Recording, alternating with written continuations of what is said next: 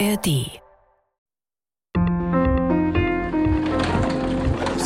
Hier ist der Weltspiegel Podcast, unser Blick in die Welt mit den Auslandskorrespondentinnen und Korrespondenten der ARD. Wir reden über das, wofür die Nachrichten nicht immer Zeit haben. Jede Woche eine knappe halbe Stunde lang. Hier im Weltspiegel Podcast, diesmal mit Philipp Abresch.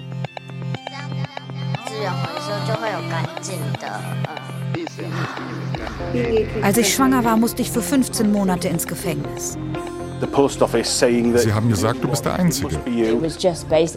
Ich bin putzen gegangen, um das Geld aufzutreiben und mein Haus nicht zu verlieren. Meine Familie hat an mir gezweifelt. Papa, hast du das Geld genommen? Ich habe gedacht, am besten fahre ich gegen einen Baum. So habe ich mich gefühlt. Some of the time, that's what I felt like. I'm not a thief. Ja, I'm not a thief. Ich bin kein Dieb, sagt dieser Mann. Und aus seiner Stimme spricht Verzweiflung. Wir gucken heute im Weltspiegel Podcast ins Vereinigte Königreich nach Großbritannien. Krebserkrankung von König Charles ist gerade das ganz große Thema, aber noch ein anderes wühlt die Britinnen und Briten gerade auf. Ein riesiger Skandal, der jetzt erst ans Tageslicht gekommen ist. Unbescholtene Menschen wurden jahrelang als Straftäter gebrandmarkt. Dabei haben sie nichts Falsches gemacht. Sie sollen immens hohe Geldsummen nachzahlen, dabei haben sie nie geklaut. Manche werden verurteilt für eine Tat, die sie nie begangen haben. Und einige bringen sich sogar um. Aus Scham, Verzweiflung, weil sie keinen Ausweg mehr finden.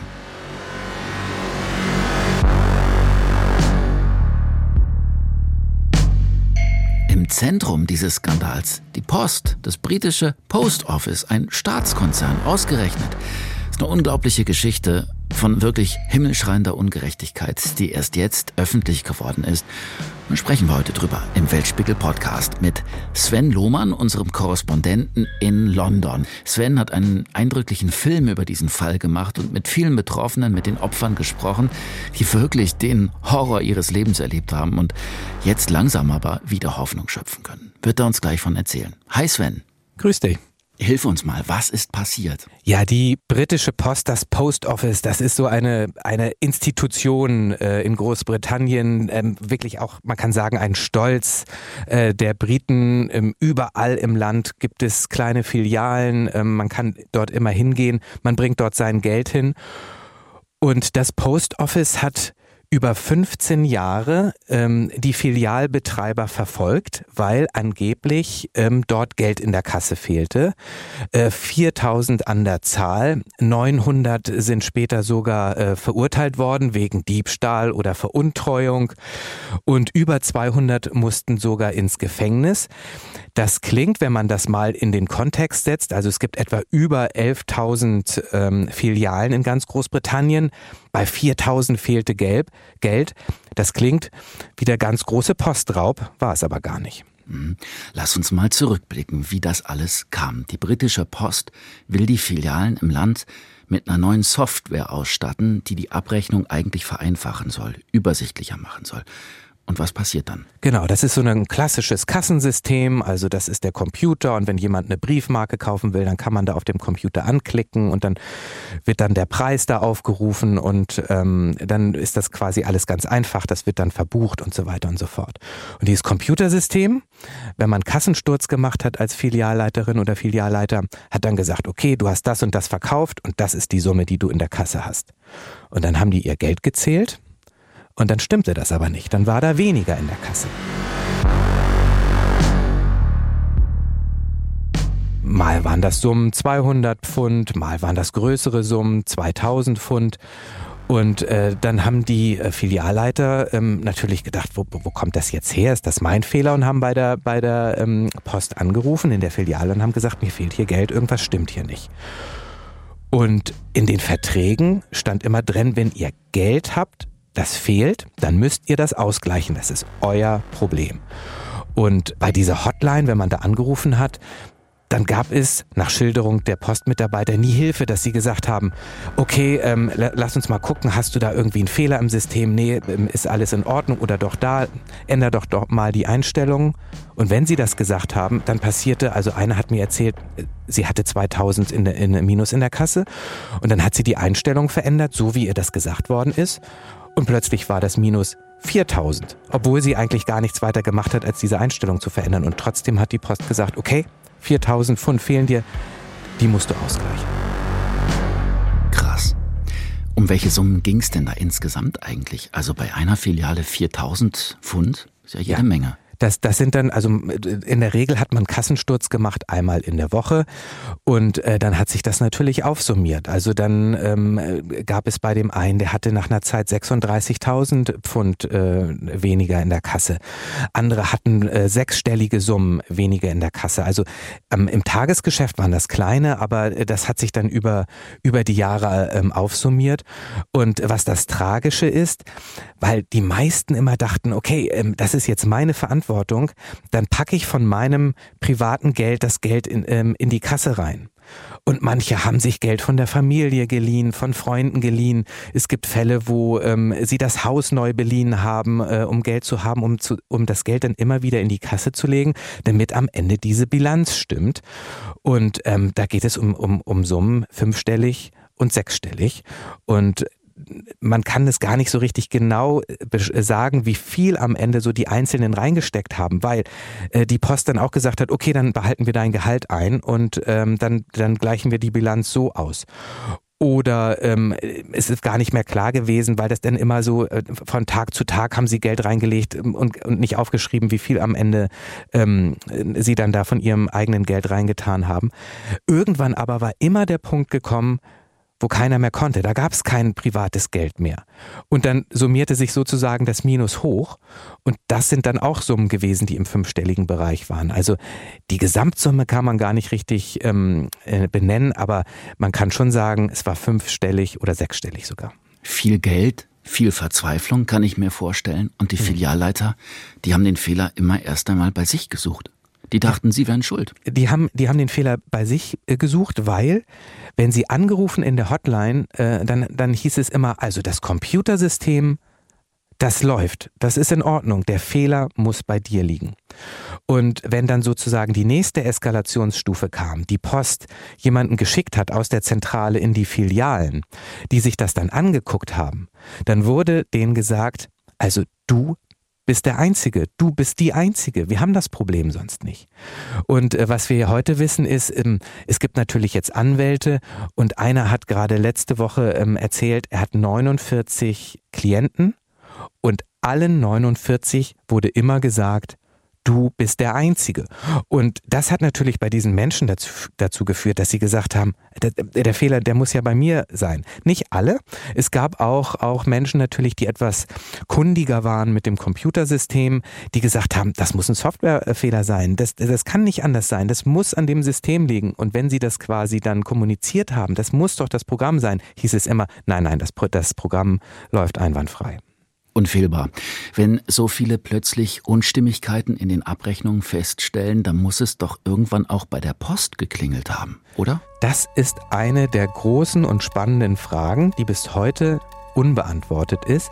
Warum hat eigentlich niemand mal die Frage gestellt, kann es vielleicht doch an unserem System liegen. Es gibt so viele, die darüber klagen und man muss sich vorstellen, wenn man, wenn man überhaupt nur ein paar Geschichten von den Betroffenen hört, wie oft die bei der Hotline angerufen haben, wie oft sie um Hilfe gebeten haben, ähm, wie, wie oft sie auch gesagt haben, kommt bitte zu mir und zeigt mir das, was ich denn falsch mache.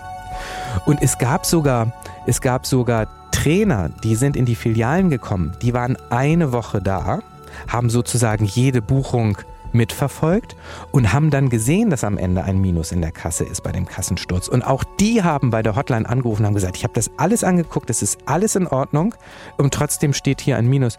Und es hat nicht geklingelt ähm, und ähm, der, der ganze Fall wird ja jetzt noch, noch aufgearbeitet und es ist eine der zentralen Fragen, warum hat niemand gesagt, hier muss ein Fehler bei uns sein? Was war eigentlich, was steckt eigentlich dahinter, dass diese Postmitarbeiter so in der Art verfolgt wurden und niemand mal gesagt hat, hm, vielleicht haben die ja auch recht und vielleicht liegt das Problem ja ganz woanders und nicht bei den Menschen. Du hast ja mit Betroffenen gesprochen. Welchen Eindruck hast du von diesen Postmitarbeitern? Also absolute ähm, Verzweiflung und ähm, die ganzen Probleme gingen los im Jahr 1999 äh, und wir haben jetzt das Jahr 2024 und der Skandal ist immer noch nicht aufgeklärt. Ähm, die meisten haben immer noch keine Kompensation bekommen. Ähm, die haben vor allem ein tiefes Misstrauen mittlerweile, ähm, weil auch wenn ihnen Versprechungen gemacht wird, beispielsweise, die glauben es einfach nicht, weil ihnen über Jahre nicht geglaubt worden ist. Und da stecken wirklich dramatische Schicksale dahinter. Da haben, ähm, da haben Menschen Freunde verloren. Man muss sich das ja auch vorstellen, viele waren in kleinen Orten. Da galten die dann als der Dieb, der die armen Rentner und Rentnerinnen beklaut, die dann ihr Geld zu der, zu der Post bringen. Ähm, da gab es Menschen, die sind quasi da geschasst worden, die mussten umziehen. Da gab es Menschen, ähm, die haben auch physische Gewalt erfahren, weil sie quasi als die Diebe da äh, galten. Da wurden Existenzen zerstört, da wurden Familien äh, zerstört. Es gibt einige wenige ähm, Fälle, wo ähm, es auch Selbstmorde gab, die man quasi, wo man auch glaubt, dass das ähm, damit zusammenhängt, dass da einfach Menschen so verzweifelt waren, dass sie keinen anderen Ausweg ähm, mehr erlebt haben. Also das hat tiefe, tiefe Wunden hinterlassen und es ist ja auch ähm, bis heute nicht alles aufgeklärt und die Menschen haben auch immer noch nicht quasi die Gerechtigkeit gefunden, die sie eigentlich verdienen und die sie sich so, die sie sich so sehr wünschen. Ja, und das sagen die Betroffenen dazu. Ich wurde dreimal zusammengeschlagen. Ich konnte nicht mal schreien. Es war vor meinem Haus und ich wollte nicht, dass mein Sohn es hört. Ich habe es zugelassen. Lass uns nochmal über die Post als Unternehmen sprechen. Es gab ja dann irgendwann Hinweise darauf, dass irgendwas nicht stimmen kann, dass da niemand in die Kasse gegriffen hat und mit Geld los gelaufen ist, sondern dass es Probleme gibt. Die gab es, die Hinweise, aber niemand hat darüber geplaudert. Die Hinweise gab es. Es hat auch sogar mal ein Computerfachmagazin äh, darüber ähm, berichtet. Es gab Nachfragen dann irgendwann auch von äh, Lokalpolitikern, weil sich natürlich die Postmitarbeiter auch dahin gew äh, gewendet haben. Es gab Nachfragen auch von Parlamentariern aus dem britischen Parlament. Die Post als Institution hatte aber immer so die Aura, wenn die, die Post sagt, nein, das stimmt nicht, da, wir, wir haben das geprüft, das ist alles in Ordnung, dann hat man der Post geglaubt. Was man heute weiß, es war eine glatte Lüge. Denn das System, dieses Computersystem hat von Anfang an nicht funktioniert. Es gibt einen Whistleblower, der hat ähm, bei der Firma, die dieses Computersystem herstellt und bereitgestellt hat, die Firma Fujitsu, der hat dort gearbeitet und es war allen klar von Anfang an, dass das System ein, ein großes Softwareproblem hat, ein äh, große Mängel hat und dass es einfach auch falsche Zahlen auswirft. Und das ist kommuniziert worden auch an, an die Post, an die Verantwortlichen. Er hat ähm, dann auch gesagt, es war immer klar, ähm, dass es ein riesiges Problem ist, wenn man einräumt, dass es da Probleme gibt, weil dann müsste man dieses ganze System ja neu aufsetzen, neu entwickeln, neu ausrollen und dieses Geld war niemals da. Also ähm, was heute rausgekommen ist, die Probleme waren von Anfang an bekannt und trotzdem hat man die Postmitarbeiter und Mitarbeiterinnen verfolgt. Die Post hat alles für sich behalten, hat die Menschen belogen und hat die Postmitarbeiter weiter nachrechnen lassen, zahlen lassen, verzweifeln lassen. Die Post hat ihre Leute allein gelassen, oder? Sie hat sie nicht nur alleine gelassen, sondern ähm, sie hat sie ja auch dann vor Gericht gezerrt. Ähm, es gibt eine ähm, Besonderheit in Großbritannien. Man kann ähm, auch private Ermittler beauftragen, die im Prinzip eine Art von, von Beweisführung machen und äh, das dann vor Gericht präsentieren. Bei uns sind das dann ja die Staatsanwaltschaften. Hier geht das auch so. Die Post hat eigene Ermittler gehabt, die sie dann auch in die Filialen ähm, äh, geschickt hat. Und äh, wo man heute weiß, dass sie quasi ganz klar immer mit dem Fokus waren, äh, das müssen Diebe sein, ähm, wir, wir müssen äh, dazu kommen, dass wir das Geld zurückbekommen äh, und dann sind die vor Gericht gelandet. Und ähm, die Post hat, auch wenn dir das Problem aufkam, es ist vielleicht ein Softwareproblem da, weil natürlich auch, dass die Verteidigungslinie dann von den Postmitarbeitenden war die hat die Probleme, die sie kannte, nicht kommuniziert. Das heißt, sie hat auch die Gerichte in die Irre geführt. Und die Gerichte haben gesagt, okay, ähm, das Computersystem sa sagt das, die Mitarbeitenden können ihre Unschuld nicht beweisen. Dann muss es ja so sein, dass sie veruntreut haben, dass sie äh, gestohlen haben und dann wurden die verurteilt. Und als, Straftät, äh, als Straftäter hat das natürlich massive Konsequenzen. Du findest keinen Job, ähm, du bist sozusagen gebrandmarkt. Also die Post hat auf vielen Ebenen Existenzen zerstört, indem sie einfach nicht die Wahrheit gesagt hat. Über mehr als 20 Jahre baut sich dieser Skandal auf und dann passiert etwas Unerwartetes. Eine Fernsehserie. Ja, eine Fernsehserie erzählt im Weihnachtsprogramm in vier Episoden die Geschichte des Skandals und plötzlich war das Schicksal der Postmitarbeitenden in allen Wohnzimmern ähm, im Vereinigten Königreich. Und äh, den Briten wurde in dem Augenblick erstmal bewusst, was da passiert ist, welche Schicksale dahinter hängen, in welcher Form die, die Post vorgegangen ist. Und das hat ein Aufschrei ausgelöst und es dauerte keine äh, zwei oder drei Tage und der Premierminister Rishi Sunak machte plötzlich den Post Office Skandal zur Chefsache und hat dann verkündet, ähm, dass äh, es schnellstmöglich Kompensationen geben soll, äh, dass schnellstmöglich die ähm, Urteile, die Fehlurteile aufgehoben werden sollen und dass alles dafür getan wird, dass ähm, die Postmitarbeitenden auch ihre Gerechtigkeit bekommen, die sie verdient haben. Vorher gab es natürlich auch schon Berichterstattung. Es gab auch schon Urteile. Es gab auch schon Ansätze von, von einem Kompensationssystem. Es gab auch schon die ersten Auszahlungen. Aber das wurde immer wieder verschleppt und verschleppt und verschleppt, weil es einfach auch nie einen öffentlichen Druck gab. Denn dieser Skandal klar wurde da auch mal darüber berichtet, aber er war nie der, der große Skandal, der er tatsächlich ist. Und er wird jetzt auch als einer der größten Justizskandale, wenn nicht sogar der größte, bezeichnet. Und das war vorher nicht der Fall. Und diese Fernsehserie hat im Prinzip geschafft, dass die Postmitarbeitenden jetzt endlich die Aufmerksamkeit bekommen, äh, die es wohl auch braucht. Plötzlich bekommt die Geschichte eine neue Wendung und plötzlich spricht das ganze Land über die Postmitarbeiter. Mhm die unschuldig beschuldigt wurden. Mhm. Es gibt dann einen Untersuchungsausschuss und ich kann mir vorstellen, dass selbst die Aufarbeitung für viele Menschen ja auch eine Achterbahn eine Achterbahnfahrt der Gefühle war, oder? Ja, also wenn man natürlich hört, wie von diesem ähm, IT-Mitarbeiter, der sagt, die Softwareprobleme waren von Anfang an äh, bekannt, ähm, dann, dann hört man von den, von den Betroffenen natürlich, dass da die Wut einfach nochmal noch mal steigt. Wenn man dann hört von diesen Ermittlern der Post, der posteigenen Ermittler, die dann ja auch gekommen sind und gesagt haben, wo ist das Geld? Du musst es gewesen sein. Es gibt keine andere Möglichkeit. Das System läuft sauber. Du warst es. Dass die niemals auch quasi Entlastendes gesucht haben. Und wenn die dann konfrontiert werden, auch in diesem Untersuchungsausschuss, da habe ich jetzt äh, zwei gesehen und die waren beide uneinsichtig die haben dann gesagt, ja, also uns wurde ja auch nicht gesagt, dass die Software ein Problem hat. Ähm, dann wurden sie konfrontiert, ja, aber ihr wusstet doch, dass die Hotline, die, die glühte doch, da waren doch täglich Anrufe mit, mit Problemen. Ja, das wurde uns ja nicht gesagt. Also da gab es nicht mal, nicht mal heute eine, eine Einsicht. Und da merkst du auch bei denen, also das gibt's doch gar nicht, dass da nicht mal jetzt wenigstens irgendwie so eine Art von Erkenntnis kommt, dass, dass äh, sie falsch gehandelt haben. Dann hat über im Prinzip über die ganze Zeit hat der Hersteller nichts gesagt und geschwiegen. Und erst jetzt auf, auf, auf Druck, vor allem dieser Fernsehserie, ähm, aber auch der Öffentlichkeit, hat sich der, der Chef entschuldigt. Er hat auch eingeräumt, dass ihnen das bekannt war und hat sozusagen versprochen, dass er sich auch an den Entschädigungen äh, beteiligen will als Firma. Aber für die meisten kommt diese äh, Entschuldigung zu spät und es reicht ihnen auch nicht. Es gibt in deinem Film so eine, finde ich, sehr anrührende, bewegende Szene. Da sieht man diesen Ermittler vor dem Untersuchungsausschuss und der gibt sich weitestgehend ahnungslos. Hm. Und dann reagieren die Betroffenen darauf, ne? Ja. Wie beschreiben die den denn?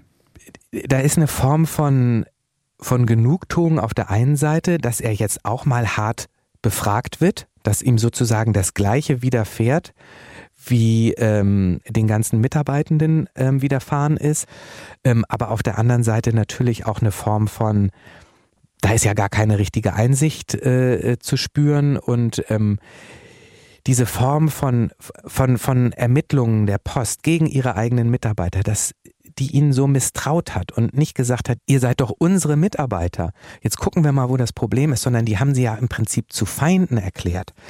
Ähm, das, das hat sehr viel Narben äh, verursacht und man hat das auch nochmal gemerkt, als die dann diesen, diesen Ermittler gehört haben, dass der da gar keine Einsicht hat und, und das, das hat, das hat kein, zu keiner Heilung geführt in irgendeiner Form. Und die Betroffenen beschreiben ihn als sehr aggressiv. Als aggressiv, ähm, der Vorhaltungen gemacht hat, ähm, der ihn auch gedroht hat. Ähm, interessanterweise gab es dann, dann auch immer mal Angebote, so nach dem Motto, okay, wir glauben, du hast hier gestohlen, wir glauben, du hast Bilanzfälschung gemacht. Wir werden das ähm, zum Gericht tragen. Ähm, wir werden aber unsere Anklage abschwächen, wenn du sagst, Horizon, das Computersystem hatte nichts damit zu tun oder wenn du nicht sagst, dass du das vermutest. Und das ist ja ein sehr interessanter Moment. Warum würde man das sagen?